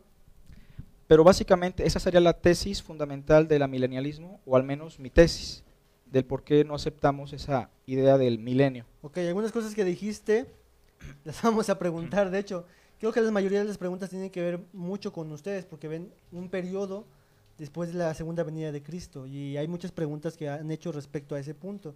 Eh, lo que Carlos dijo fue de que nada más Cristo viene y no es posible que puedan que pueda haber todavía un tiempo donde personas estén conviviendo eh, en esta forma, ¿no? sí, o sea, hermano, muy sencillo. Lo voy a plantear así. Si Cristo hubiera dicho, en la casa de mi padre muchas moradas hay, cuando regrese vamos a estar mil años aquí y después me los llevo para allá, pues sería muy sencillo. Pero el milenialismo precisamente se, se rota en algo muy simple, muy sencillo, porque cuando Cristo venga nos lleva a la casa del Padre, y fuera de eso, si yo le agrego algo, sería pensar más de lo que está escrito. Desde mi punto de vista, aunque debo admitir que hay hermanos superdotados y que tienen una postura distinta a la mía, ¿no? Ok, voy a, en el siguiente, la siguiente pregunta. Gracias, mucho gusto. Bienvenido. eh, la segunda pregunta voy a, voy a unir las dos porque tienen que ver, tienen la relación. Eh, vamos a hablar acerca de la muerte. ¿Cuándo acabará la muerte? Pero la muerte también es presentada como un enemigo de Dios que, que se da derrotado. Entonces, vamos a hablar que cuándo acabará desde su punto de vista la muerte, cuándo serán derrotados los, todos los enemigos de Dios, porque conforme a algunos textos da a entender que cuando eso suceda, ya, ya todo, todo acabó, ¿no? Entonces estamos en ese periodo de mil años que quién comenta. Bueno, en ese periodo de mil años, este, y hablábamos de 1 Corintios capítulo 15, y bueno, este, por ahí Carlitos comentó que Cristo ya había puesto a sus enemigos por el estrado de sus pies, por debajo de sus pies, y que también ya el, el posterior enemigo que es la muerte ya había sido derrotado. Bueno, cuando Él regrese por segunda vez eso se, se cumple. Cuando Él regrese por segunda vez. Sí, okay. lo, lo puso cuando regrese por segunda vez. Ah, ok, entonces en ese aspecto este, pues nosotros seguimos esperando que sus enemigos sean puestos por estrado de sus pies, o sea, en realidad todavía no sucede esto, ¿no? Uh -huh. ¿Por qué? Porque la acción inmediata va a ser que el postrer enemigo sea destruido, la muerte. Y yo lo veo prácticamente bien descrito en Apocalipsis capítulo 20, ya al final, del, este, dice así la palabra de Dios, que Versículo 14. Y la muerte y el Hades fueron lanzados al lago de fuego. Esta es la muerte segunda. Y el que no se halló inscrito en el libro de la vida fue lanzado al lago de fuego. Entonces, en un aspecto total de vencer a la muerte, para toda la humanidad, para cualquiera, este es el momento específico. Cuando Cristo termina su reinado de mil años uh -huh. y entonces viene el juicio del gran trono blanco donde es lanzado el Hades y la muerte. ¿Ok? Pero para el creyente, la muerte ya ha sido vencida por Cristo. Para el creyente en Cristo Jesús de la época de la iglesia, y ya no muere más a partir de que es resucitado en el, en, el arrebatamiento. Sí, ya cuando ya descienden ya ellos no pueden morir, ¿no? Claro, pero sigue, para mí este sigue muriendo la humanidad en aún en el reino milenial. Sí. Okay. Sí, porque dice que en Isaías capítulo 65 que el niño morirá de 100 años y el pecador de 100 años dice que será maldito. O sea, la palabra muerte en ese reino milenial para mí es algo muy claro. Está sucediendo muertes en ese milenio entonces. Y hasta que termine ese milenio es y cuando Dios venza por fin, por así decir, a la muerte y ponga ese, a ese enemigo final, ahí empezaríamos con el estado Y es que, por ¿no? ejemplo, aquí lo interesante es, es que realmente si tú lo miras de esta forma, eh, tanto la milenial y premilenial creen lo mismo, simplemente que uno lo ve de forma simbólica, porque evidentemente el milenial cree que existe la muerte dentro del milenio. O sea, por ejemplo, el, el Sí, milenial claro. mira que esto es el- esto estamos viviendo el milenio y evidentemente hay Estamos muerte muriendo, sí. y estamos muriendo. Entonces, a lo que voy es, si tú aplicas este mismo criterio al milenio premilenial, pues entonces el criterio podría ser, evidentemente lo que dice eh, eh, eh, Carlos es donde, donde cambia las implicaciones que esto pudiera tener, que eso es lo que va a hacer, y sobre todo lo que va cambiando es la forma de, la, de, de- de lo cual se desprende esto, del uso de la hermenéutica. Ahora, cuando hablamos de hermenéutica, sí es un asunto que evidentemente todos debemos estudiar y que es in- muy importante que la falta de, de- de estudio de la hermenéutica es lo que ha llevado a un caos completo. Sin embargo, tenemos que ser honestos y decir que existen varias escuelas de hermenéutica. Sí, siempre las han existido. O sea, en el medievo la forma de la hermenéutica era completamente de, de alegorizar. Actualmente nosotros la vemos mal, esa forma, pero esa, esa era la forma como se hacía la hermenéutica, al- alegorizando. Actualmente muchas iglesias, eh, sobre todo el corte pentecostal, siguen ocupando esa forma de yo lo miro y creo, y en eso creo que coincidimos todos que es una mala hermenéutica. Sí, o sea, en ese sentido creo que eh, alegorizar eh, eh, es una mala, es una mala hermenéutica. Entonces, si tú miras la forma como fue escrita la palabra de Dios, o sea, la palabra de Dios fue escrita en un lenguaje llano, en un lenguaje sencillo. O sea, realmente era una forma, a nosotros nos complica mucho porque no somos no somos este judíos o gentiles del primer siglo o de los siglos.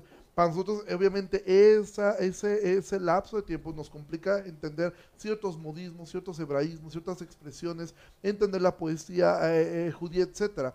Sin embargo, la forma de escritura era una forma llana, era una forma sencilla para entender los, para entender los conceptos. Entonces, pienso yo que si nosotros podemos mirar que en el milenio, eh, desde el punto de vista milenial, existe muerte, puede existir también de la misma forma en el milenio premilenial. Pero aquí sí, donde también yo creo que se enfrenta un problema el milenialismo al decir, ok, yo, Dios va a poner a todos sus enemigos porque finalmente el, el- Salmo capítulo 2 es un salmo que es una promesa dada hacia Jesús. Pídeme y te daré por herencia a las naciones en los confines de la tierra. ¿Sí? Y que Dios va a poner a sus enemigos por debajo de sus pies. El cumplimiento de eso es hasta el final del milenio. ¿sí? Cuando Satanás se ha arrojado al lago de fuego y cuando la muerte sea vencida. Entonces, no podemos decir que actualmente todos los enemigos de, Jesús están, están ya sujetos y bajo sus pies. ¿Por qué razón? Yo en lo personal que sigo teniendo un conflicto en cuestión de cómo es que el diablo está atado, ¿sí? O esa, eh, o esa atadura, cómo es, cómo fue hecha, que actualmente este, pues, sigue habiendo una actividad demoníaca. Aquí podemos quizá entrar en otra diferencia si creemos que existen personas poseídas por demonios o no. Porque cuando una persona era arrojada al abismo, si tú recuerdas la, la- la historia de- de- del joven, eh, de- del hombre, del endemoniado Gadareno, los demonios le piden a Jesús que no los arroje al abismo, porque ellos entendían que ser arrojado al abismo es estar en cadenas y no poder hacer nada. Esa es la razón por la cual le ruegan que no, en Judas nos habla de, de- otros espíritus que están ahí encadenados, es decir, cuando la Biblia habla de que los espíritus son puestos en cadenas, es que están inhabilitados, no es que están parcialmente habilitados. Entonces, el conflicto que yo miro en el milenialismo es ver que sí está encadenado Satanás, pero sí tiene una actividad, ¿sí? Entonces, eso para mí, er- eso sí presenta para mí un conflicto en este sentido. El diablo está atado, pero no atado como los demonios mismos lo expresan a Jesús. No nos envías al abismo, porque si nos envías al abismo, estamos imposibilitados de hacer absolutamente nada. Entonces, yo es donde no miro un conflicto de que en el milenio eh, sea un estado, eh, por ejemplo, eh, de, de- de un estado imperfecto. El milenio no, no es un estado en perfección completa, porque de hecho Satanás será desatado, al final de- de esto será vencido, y al final de esto entonces todos los enemigos, y entonces Jesús obtendrá de forma literal lo que el cumplimiento de Salmo capítulo 2. Todas las naciones les serán entregadas de, de forma literal. Así Sí. es como yo lo miro. Yo, yo creo que lo que decía también Carlos, este, de que tú no crees que hoy ya están atados los enemigos, no, ya están vencidos. Sí, no, o sea, están siendo vencidos gradualmente. De hecho, nosotros que éramos enemigos de Dios, hemos sido puestos por estrado de sus pies en el momento de creer en Cristo. Pero la Biblia en Corintios 15 es muy clara que cuando Cristo venga, en ese momento todos sus enemigos serán puestos por estrado de sus pies. Y sin que se nos escape el, último, ¿no? La muerte, dice, y el postrer enemigo que será vencido es la muerte. Entonces, en ese contexto de 1 los Corintios 15, la segunda venida y la subyugación de todos los enemigos del Cristo se dan en ese momento, incluso la muerte, ¿no? Por eso este, yo decía que la tesis es esa.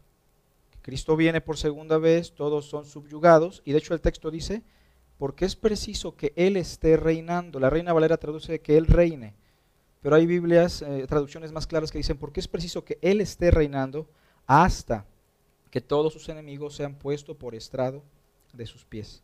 Esa es la idea básicamente que está presentando Pablo. Y en las parábolas era lo mismo, ¿no? Dice que cuando el dueño de la viña regrese después de mucho tiempo, ¿qué hará? Pues los va a destruir sin misericordia. Por eso digo que es muy simplista la idea milenial. Básicamente esa sería la, el esquema, ¿no? es, muy simple. Sí, sí, sí, de hecho las preguntas van dirigidas Yo, a yo- yo quisiera ¿no? hablar más, pero que mismo, está muy sencilla. Es lo bueno que los que tienen dudas. Ok, entonces creo que creo que eh, la mayoría que nos están viendo están viendo algunas diferencias y que al menos Ricardo y Dan ven que la muerte y Satanás y el pecado será vencido totalmente en e- al, al final de ese periodo, ¿no? De esos mil años, totalmente. Y, y bueno, decir esto, digo, antes de continuar, que yo creo que esto ha sido muy enriquecedor. Yo he escuchado gente que ha dado testimonio de, de- de lo que les ha servido este tiempo. Y yo sé que alguno, uno de ellos me decía, ¿sabes que Yo acabo con dolor de cabeza. Es, son, es demasiada información este, dada en un momento a otro de tres posturas. Y de hecho nos falta una cuarta. Sí, sí, sí. Apenas conocí, eh, supe eh, que esta, a- a la hermana Becky que entrevisté el viernes, ella ha estado de repente viendo, y está viendo esto, le mandamos un saludo. Ella es posmilenial junto con su esposo, y dije, oh, que está increíble Ah, que hubiera estado bien. su esposo aquí también. Y de hecho hay otra cuarta postura, y dentro de cada postura hay, Hay variantes. sí. variantes Claro. infinitas. Si de hecho, si aquí hubiera otro milenial, quizás dirían, bueno, yo no lo veo así, otro dispensacional diría, yo no lo veo así, bueno, y un premilenial a mí me saca, me excomulga de su, de su movimiento. Pero creo que esto es bueno también para que la gente pueda mirar eh, cómo poder estudiar y que a mí no se sorprenda, porque hay gente que, que escucha, ¿cómo que no creen en el rapto? Y piensan que es una herejía. No, no es una herejía, o sea, no es una herejía eh, eh, eh, esto. Entonces creo que es un buen tiempo también esto que puede llevar a mucha gente a estudiar esto. Sí, sin duda, esa es la intención de que ustedes puedan ser despertados. Yo al menos, yo crecí escuchando el dispensacionalismo y yo pensé que esa era la única postura, ¿no? Pero cuando Dios me permitió ver otras posturas, dije, esto es un mundo. Y a veces resulta ser muy frustrante porque siempre queremos tener la respuesta a todas las cosas. Pero Dios incluso en estas cosas, en los detalles, nos humilla para decir, tú no tienes todas las respuestas. Yo soy, tienes que venir a mí. Ok, ¿algo que decir? Sí, incluso este, yo creo que esos dolores de cabeza que causan es porque esto es un método de estudio, o sea, uno es- empieza a estudiar escatología en Génesis y, y a lo largo de todo tu estudio bíblico es como llegas a las conclusiones de los tiempos finales, ¿no? Pero si, si tú leíste por ahí algún librito o, o en tu tiempo de creyente solo leíste el Nuevo Testamento, entonces muchas cosas no toman sentido. Es necesario haber escudriñado toda la escritura, Sin duda. toda la palabra de Dios. Sin duda, sin duda. Claro. Vamos a avanzar a otro tema que yo sé que Ca- Carlos, eh, pues ya más o menos ha dicho todo eso, ¿no? Pero vamos a ver acerca de los juicios. Ya vimos que Dan cree en cinco resurrecciones, Ricardo cree en, en- en una, en realidad, física. Eh, los juicios, ¿en qué momento serán ese juicio? Porque Mateo, por ejemplo, lo que nos decía Carlos, presenta esa idea de que cuando el Hijo del Hombre venga en su gloria, entonces todos serán resucitados y después hará un juicio final, por así decir, en donde separará las ovejas y las cabritas. Y parece dar a entender la idea, como decía este, de Carlos, ¿no? De ahí termina todo. Entonces, ¿ustedes qué miran? ¿Ustedes dos qué miran? Sí, en realidad, este, por ejemplo, la cuestión de resucitar cuando llegamos a Mateo 25 no está, no es algo que, que tú veas resucitará a las naciones, dice reunirá a las naciones como tal. Entonces, este, en el punto de vista dispensacional, lo conocemos como el juicio de las naciones. Y el objeto de ese juicio es lo que nos hace determinar qué significa, ¿no? Y cuando, y cuando nosotros, recordando lo que ya leyó Carlitos, las, las naciones son reunidas para ser apartados unos de otros. Y eso para muchos es el juicio del gran trono blanco, ¿no? Pero para el punto de vista dispensacional es terminando la tribulación, Perdón, Sa- perdón, antes de que avancemos, el juicio del gran trono blanco tú lo pones como el último juicio. Como el último juicio Ok, de antes donde ese, antes de ese juicio, tú estás diciendo algo antes. este juicio de las naciones Ok. que está en Mateo, Ok. que será para separar a los que ayudaron a uno de estos pequeños de los que no ayudaron a uno de estos pequeños. Si se dan cuenta, el objeto de juicio va a ser la cuestión si ayudaron o no. No se habla nunca de un libro de la vida y sí efectivamente al final se dice que unos irán, pero yo me centro en esta palabra que dice irán al castigo eterno y otros irán a la vida eterna. Y aquí entra doctrina de la salvación. ¿En qué momento soy salvo?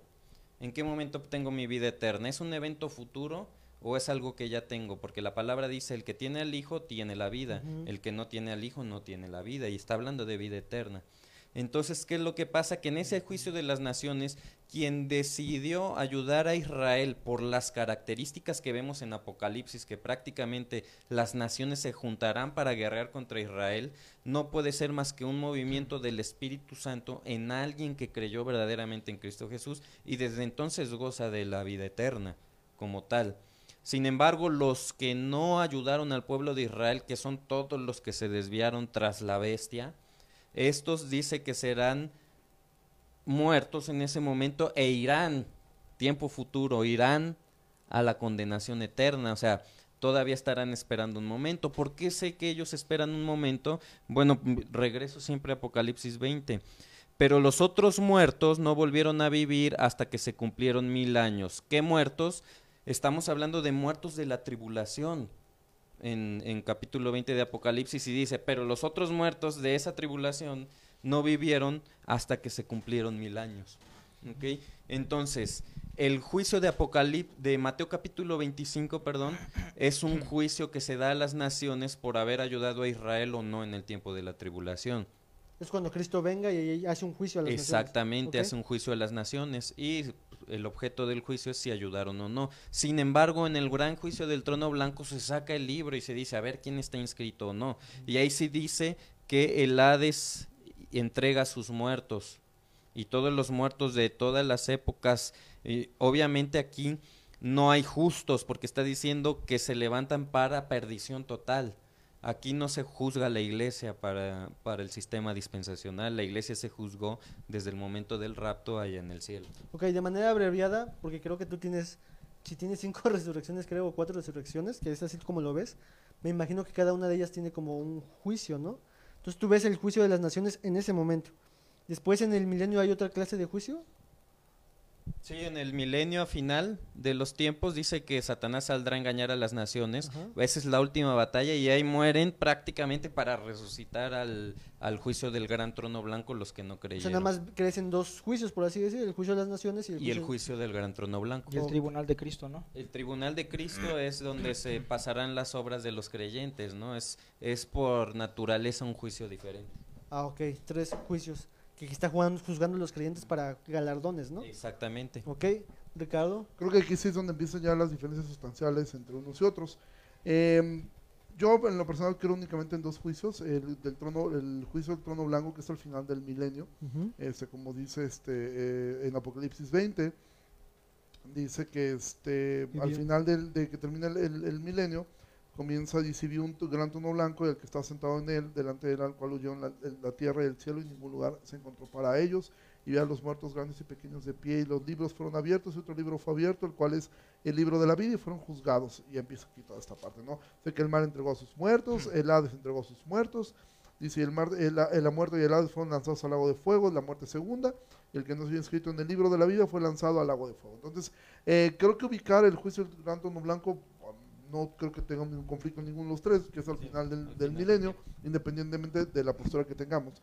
En cuanto al tribunal de Cristo, como yo decía un inicio, e igual yo estoy en una construcción de mi escatología, de hecho yo no sé por qué me invitaron a mí como premilenial, porque estoy este, construyendo mi escatología igual, este, pero no, aunque no, yo no pudiera ubicarlo quizá de una forma tan sencilla, pero sí pienso que es muy probable que esto sea al momento en que todos nosotros somos llevados al cielo. Recordemos que una vez saliendo nosotros de esto, el tiempo y el espacio no existen. O sea, ya entramos en un estado de atemporalidad. Dios no está sujeto al cronos como nosotros. Entonces, el hecho de que eh, cuando el Señor regrese, los, todos se- seamos levantados hacia las nubes y después descendamos juntamente con Él, para nosotros quizás esto implicará un, un periodo de tiempo muy corto, pero eh, fuera de la temporalidad pudiera ser que en este momento fuera hecho el, el, tribunal de Cristo. ¿Por qué lo digo de esta forma? Porque algo que queda claro es que, como bien decía Dan, el tribunal de, el, tribunal de Cristo es para dar galardones, no para este, no para, no para condenación. En lo que entendemos es que toda la gente que está ahí en el tribunal de Cristo, toda esa gente salva. Eh, los, que le- los que vayan al, al juicio del trono blanco, toda esta gente irá, simplemente recibirá un justo juicio, ¿sí? Y también eh, Jesús en las parábolas dejó claro que aún en el infierno, el castigo eterno, hay distintos niveles de castigo. O sea, esto no es igual, y de hecho tengo que decir esto, el peor castigo no es para Hitler, es para los que, para los que profesaron creer y, Sin duda. y, y- y pisaron la sangre de. Cristo. Ese es el peor castigo, o sea, no es para los violadores, es para los que, por eso Santiago dice, no se hagan muchos ustedes maestros porque recibirán mayor condenación. Entonces, eh, dicho de esta forma, eh, el juicio del trono blanco, nadie saldrá librado, simplemente será para, para mirar el nivel de castigo que tendrá. El tribunal de Cristo es un juicio meramente para repartir galardones hacia sus hijos. Ok, tú, ese, ese gran trono blanco, el juicio del gran trono blanco, hay personas que pueden ser eh, libradas de ese... de la No, conde- no, de También es hecho, para condenación para prácticamente. condenación. Igual, entonces, ok. Lo Un miramos maestro lo decía así, eh, decía, mira, aquí es como si te toca bola blanca, bola negra. Si te tocó bola negra, ya estás, ya estás, ya te va a ir mal, ¿no? O sea, ya no le vas a librar. O sea, este, pero bueno. Sí, entonces el que llegue al final de ese milenio, o sea, los que no han- los que no fueron glorificados, solamente van a esperar una un juicio de Sí. condenación. Bueno, en realidad todos mueren porque... Pues, el micrófono, corre. En realidad todos mueren, digo, porque... Digo, digo, ¿no? porque se juntan, son engañados por Satanás para ir a pelear contra el reino del Mesías. Entonces ahí dice que, que desciende fuego del, del cielo y son quemados todos aquellos. O sea, sí mueren. Ningún justo llega hasta el final de los días vivos porque se juntan a, a pelear contra el reino del Mesías. Ok, ok, ok. Carlos, ¿qué nos tienes que decir? Es muy simple otra vez. Así en La barnibolsa. Este, bueno, realmente yo no veo en la Biblia una serie de juicios. Miren, básicamente pasa lo siguiente, hermanos. Cuando Cristo o los apóstoles quisieron hablarnos del estado eterno en gloria, a veces Jesús le llamó el paraíso, a veces se le llamó el granero, Pablo le llama el tercer cielo, a veces Cristo le llamó el seno de Abraham, y no podemos pensar que son cuatro lugares diferentes. Son un mismo lugar, pero descritos con diferentes palabras. Lo mismo pasa cuando Cristo habló del estado eterno en condenación, a veces le llamó el Geena, a veces le llamó el horno de fuego, las tinieblas de afuera, el lloro y crujir de dientes, el lago de fuego en Apocalipsis, y no podemos pensar que son cinco o seis diferentes lugares de tormento. Lo mismo pasa cuando hablamos del día del juicio. El hecho de que se hable del juicio a las naciones, el trono blanco, el tribunal de Cristo, el juicio final, no significa que sean cuatro, cinco, seis o los que quieran, ¿no? Más bien es un solo juicio que está descrito de diferentes formas según el estilo literario, según el lenguaje del escritor. Desde esa perspectiva hay un solo juicio y nada más. Cuando Cristo venga, todos los hombres son reunidos, los que nacieron desde Adán hasta el último hombre que muera o esté vivo, van a estar todos congregados en ese día para rendirle cuentas al Señor. Número dos, el día del juicio no es un día de salvación y condenación, porque bien como lo dijo ya Dan, la salvación y la condenación la obtenemos desde el momento que nosotros recibimos el Evangelio o lo rechazamos. El que cree en el Hijo tiene vida eterna, pero el que no ha creído ya ha sido condenado. Entonces Cristo no va a condenar y a salvar a nadie en el día del juicio, porque eso ya se efectuó. Lo que Cristo hace en el día del juicio es retribuirle a cada uno conforme a sus obras. Es decir, si un inconverso, aparte de rechazar a Cristo, tuvo una vida terrible, espantosa, pues su castigo será con mayor peso, como dijo Ricardo. Y si un cristiano, después de recibir a Cristo, tiene buenas obras que son pasadas por ese juicio y son vistas como obras congruentes del reino, pues recibirá una mayor recompensa. Y Cristo lo dejó de manifiesto en las parábolas, ¿no? Ahora, en la segunda de Pedro capítulo 3, me gustaría terminar con eso. Pedro es muy claro con respecto al día del juicio. Segunda de Pedro 3, versículo 10. Pero el día del Señor, no olvidemos esa frase, el día del Señor vendrá como ladrón en la noche. Debemos estar todos de acuerdo que el día del Señor es la segunda venida. Yo sé que en algunos sistemas se piensa que el día del Señor es un periodo de tiempo, pero vamos a ver que no en este contexto. Pero el día del Señor vendrá como ladrón en la noche, en el cual los cielos pasarán con gran estruendo, y los elementos ardiendo serán deshechos, y la tierra y las obras que en ellas serán quemadas, perdón, serán quemadas. Ahora, cuando dice que el Señor venga en ese día, se dice que los elementos ardiendo serán deshechos. En aquellos días los elementos solamente se reducían a cuatro, ¿no? Agua, fuego, tierra, aire. Para nosotros tenemos una tabla periódica, hidrógeno, helio, litio, berilio, boro, carbono. Hay un montón, y se sigue descubriendo más. ¿Tampoco sabes todo? No todos, pero... Échalos, échalos. Bueno, entonces cuando, cuando hablamos de, de un elemento, cuando nosotros dividimos un elemento, ¿qué obtenemos? Moléculas. Ahora no soy científico, pero creo que esto puede ayudar.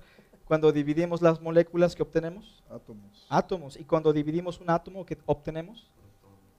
Lo que obtenemos después de eso es una explosión, básicamente, ¿no? De ahí viene el término la bomba atómica. Lo que se nos está presentando es que si los elementos son desechos, la tierra y las obras que, han- que hay en ella pues, serán quemadas, ¿no? Puesto que todas estas cosas han de ser desechas, no dice que son renovadas sino desechas, ¿cómo no debéis vosotros andar en santa y piadosa manera de vivir? Verso 2 es importante. Esperando y apresurándoos para la venida del día de quién?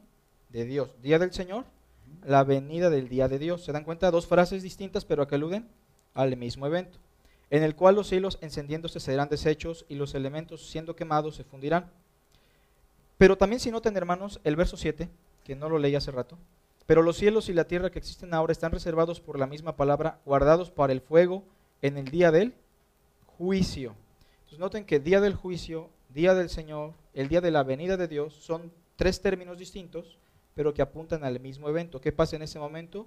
Los hombres son juzgados conforme a sus obras, reciben un mayor peso de recompensa, de condenación, y la tierra es deshecha. Ok, ok, para poner como una ilustración en mi mente, es como, bueno, obviamente, es como si Jesús estuviera ahí sentado en su trono, por así decir, y estuviera un inconverso parado ante él y lo juzga. Y después un creyente y lo juzga. Para a- retribución a, su- a las cosas que está A haciendo. sus ¿no? obras, claro. Así, así va pasando, ¿no? Las cosas. Sí, pues la explicación más clara sería tal vez Mateo 25, ¿no? Ujú, Un poquito más. Exactamente. Ok, eh, estamos llegando a la última pregunta, bueno, casi unas últimas preguntas. Y estamos en esa etapa de cielos nuevos y tierra nueva. ¿Cómo ustedes miran esa expresión? ¿A qué se refiere esas cosas? O sea, Dios va a crear. Ahí es donde convergemos. Ahí es donde ya estamos poco a poco convergiendo, poco a poco, creo. Entonces, ¿qué son esos cielos nuevos y tierras nuevas que, que la Biblia dice en Apocalipsis 21? Y vi un cielo nuevo y una tierra nueva. Y viene toda esa parte de ese consuelo a esas personas, ¿no? ¿Ok? ¿Qué-? Sí, en realidad este ya ese es el estado eterno. El nuevo cielo y la nueva tierra, como lo dice, tal cual, pues es algo nuevo, ¿no? Y es donde Dios ya viene e instaura no podemos decir instaurar porque ya es un estado eterno, o sea, es ese momento en el que ya ya no hay más trato con una humanidad en un espacio físico, sino que ahora ya pasamos a una trascendencia total con el Señor Jesucristo para siempre a su lado y, a- y, y gozando de su presencia. Igual. De la misma forma, o sea, no. Yo creo que piensas algo similar, ¿no? Cielos y tierra nueva es como el estado final ya. Claro, el estado eterno es un sinónimo en términos antropomórficos de lo que sería la casa del Padre, el cielo, el paraíso, el seno de Abraham. Este, eso, ¿no? Un estado eterno en gloria solamente descrito en un lenguaje apocalíptico. Y Juan así lo coloca en el capítulo 21 de Apocalipsis, ¿no? Un lugar glorioso, hermoso, eterno, donde no hay muerte, donde no hay maldición. Esa es la idea, ¿no? Y que al final el contexto de Apocalipsis 21 es la esperanza del creyente entrar, estar en ese lugar para siempre con el Señor. Y de esta forma hacemos como un embudo donde, donde convergemos en esta última parte de este, porque ese es el fin de la escatología, el fin de la escatología presenta que estaremos con el Señor para siempre. Y ya estamos terminando eh, esta sesión, esta tercera sesión. Y esto que nos, esta última parte, vieron que nos une, esta es una de las cosas que nos une como, como escatología, pero también el Evangelio. Yo quisiera que ustedes puedan decir a la iglesia, a las personas que nos ven, qué es el Evangelio. Porque el Evangelio no solamente son las buenas noticias, sino es un Evangelio que es escatológico, Claro. que nos habla de ah, que hay un infierno, que hay un cielo, que hay un Señor que va a dominar por completo el- el- los tiempos finales. Entonces, ¿qué es el Evangelio? ¿Alguien quiere decir algo? Sí, el evangelio es este como tú lo dijiste la buena noticia, pero esa buena noticia incluye muchos elementos. Primero, la predestinación de Dios desde antes de la fundación del mundo para salvarnos. Este es el elemento más importante de la salvación. Porque a través de esa predestinación Él decidió mandar a su Hijo Jesucristo para morir en nuestro lugar. Y entonces eso que definió desde antes ahora ejecutarlo a través del Hijo.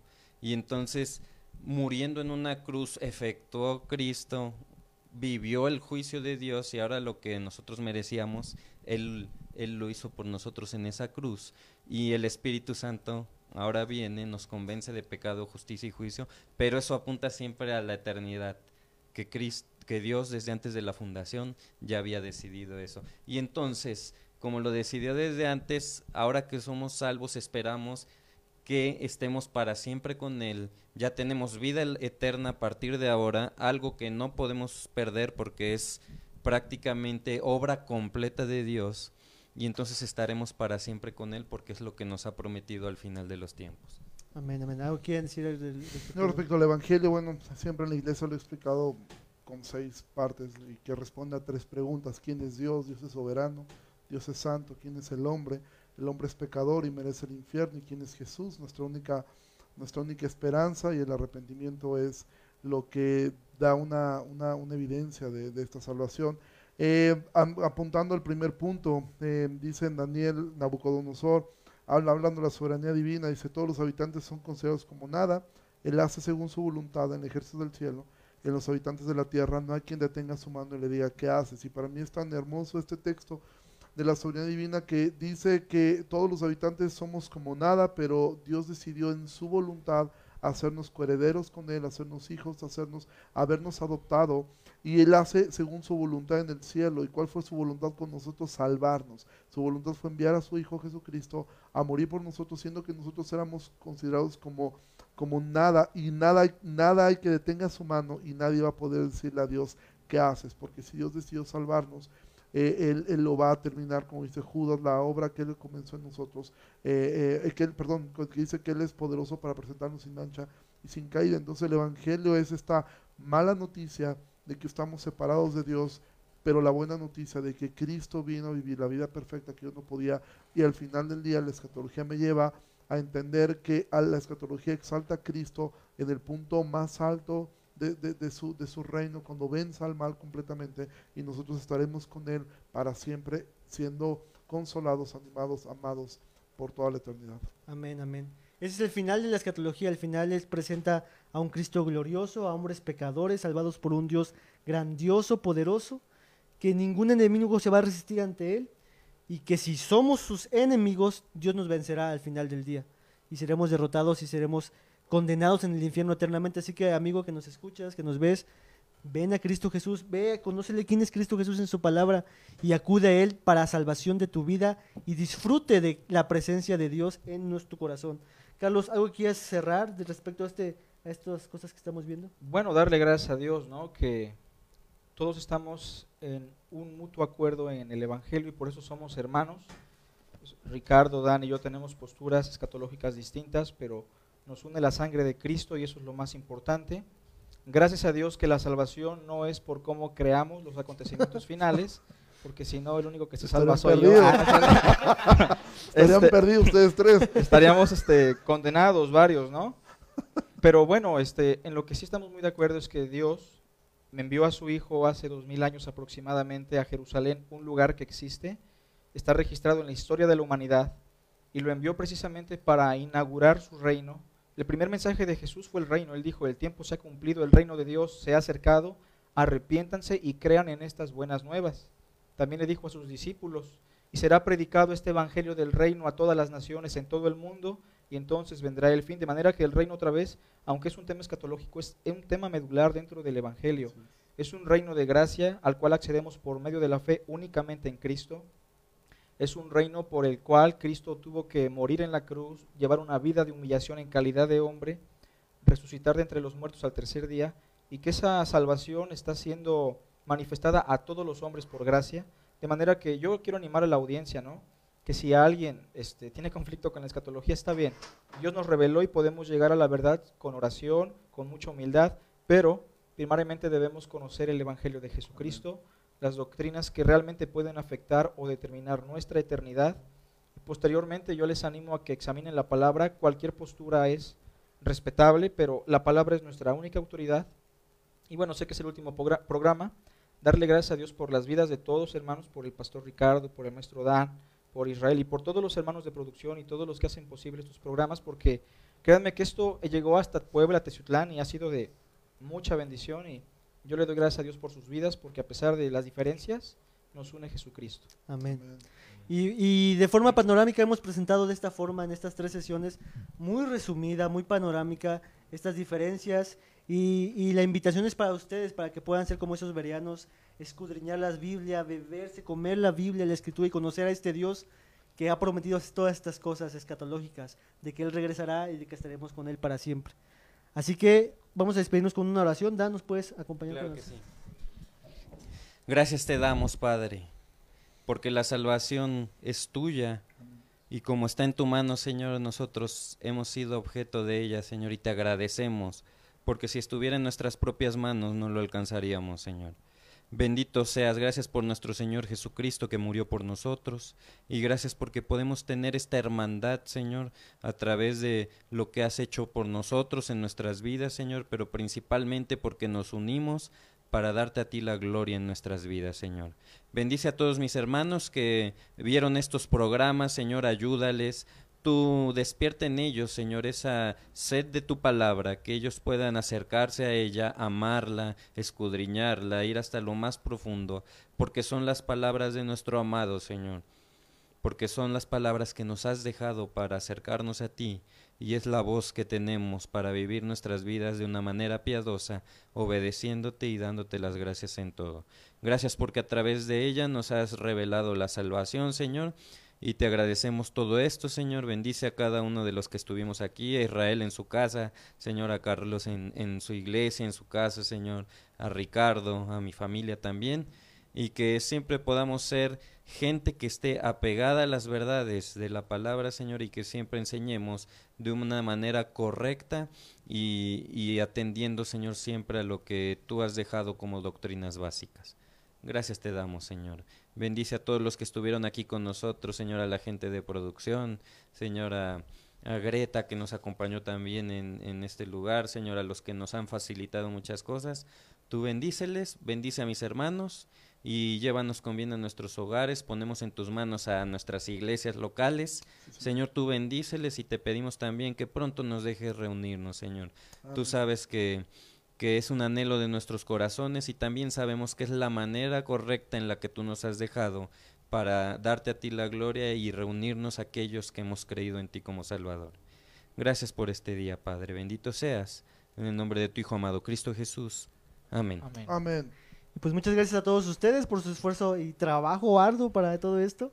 Gracias y... No, de verdad, cuando también aprovecha, agradecerte mucho, Carlos, por, por ese tiempo. Creo gracias que a Dios. hemos sido bendecidos. Dios te ha dado una sabiduría eh, de verdad excepcional. Yo siempre lo he dicho, he dado testimonio acerca de ti. Dios, Dios te ha bendecido mucho en ese sentido y eres una bendición para esa ciudad. Y de verdad fue un, gusto. Esperemos que no sea la última vez que hagamos un, eh, algo juntos. Este, y también decir, bueno, tú tienes un seminario de verdad, eh, eh, es un seminario excelente de gente en Jalapa que, digo, si hay gente que quiere viajar, estaría increíble, pero nada más quisiera que tú pudieras hacer, ahorita yo sé que está cerrado también por la pandemia, pero ¿dónde es? ¿Cómo pueden inscribirse? Claro, bueno, las inscripciones son gratuitas, eh, vamos por módulos. Nosotros la cobramos. Ah, sí, si no te gusta. Este. Si, alguien, si alguien no inició desde el, desde el principio, se acopla al módulo que estamos y cuando termine regresa a los que le faltaron Ahorita estamos por ahí en Insurgentes este, impartiendo el seminario, pero por causas de la pandemia pues estamos inactivos, ¿no? Hicimos una página en Facebook del seminario y en su momento vamos a, yo creo mandar el link por aquí y este y quienes gusten ir pueden ir es de cualquier denominación, ahí somos ecuménicos, llegan bautistas, presbiterianos, pentecostales, van de la IBEG y gracias a Dios tenemos muy buena armonía. Ahí todos discrepamos a veces, pero tenemos una muy bonita relación y lo que nos gusta es aprender, ¿no? Están invitados, hermanos, para el seminario y gracias por, por todo su amor, su apoyo y por recibirme aquí. Que Dios les bendiga. Pues nos vemos a todos, gracias medios, chicos de medios, y nos vemos hasta la próxima. Dios les bendiga. Bye. Bye.